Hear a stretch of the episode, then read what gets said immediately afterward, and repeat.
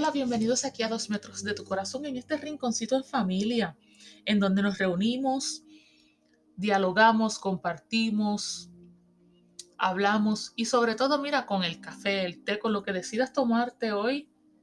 Te invito a sentarnos aquí a la mesa en nuestro rinconcito en familia, en lo íntimo. Y quiero que dialoguemos sobre somos obligados a sobrevivir. ¿Cuántas veces el ritmo de la vida nos obliga a sobrevivir en piloto automático? Sin ser conscientes de todo lo que nos rodea, sin prestar atención a esos pequeños detalles que marcan la diferencia entre vivir sin más y vivir con ilusión y bendición.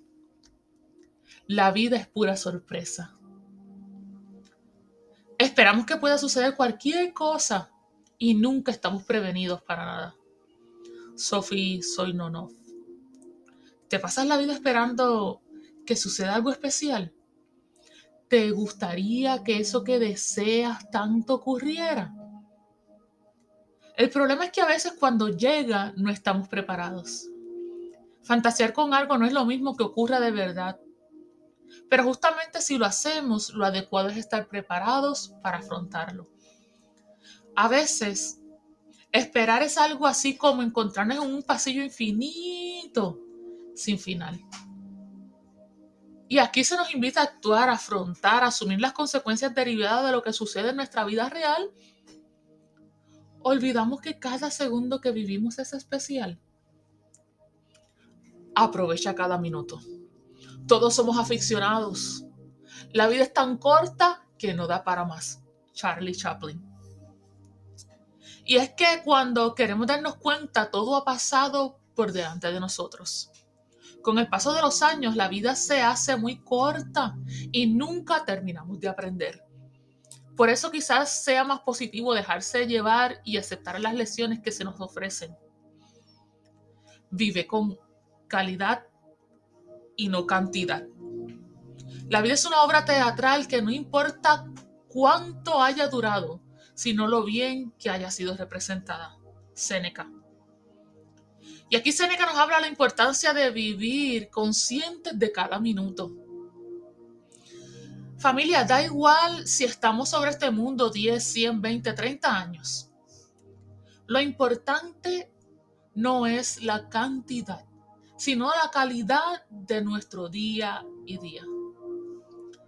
¿De qué nos sirve vivir mucho si disfrutamos y amamos poco? Saborear nuestra, nuestra existencia, lo que ocurre tanto a nuestro alrededor como en nuestro interior es importante si queremos aprovechar la vida.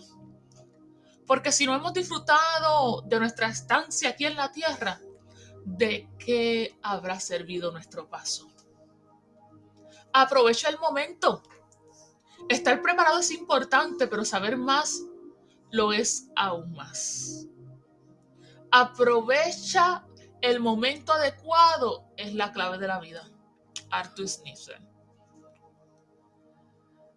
Y aquí se nos invita a aprovechar el momento adecuado, nos habla del conocimiento y el aprendizaje para estar preparados para cuando llegue. La vida puede escapar en cuestión, mira, de segundos el tren pasará, las puertas se abrirán y las oportunidades desaparecerán. De nosotros depende aprovechar o no aquello que, nos, que se nos presente. Nuestras decisiones son determinantes. Fuera odios. No hay pasión más ilusa y fanática que el odio.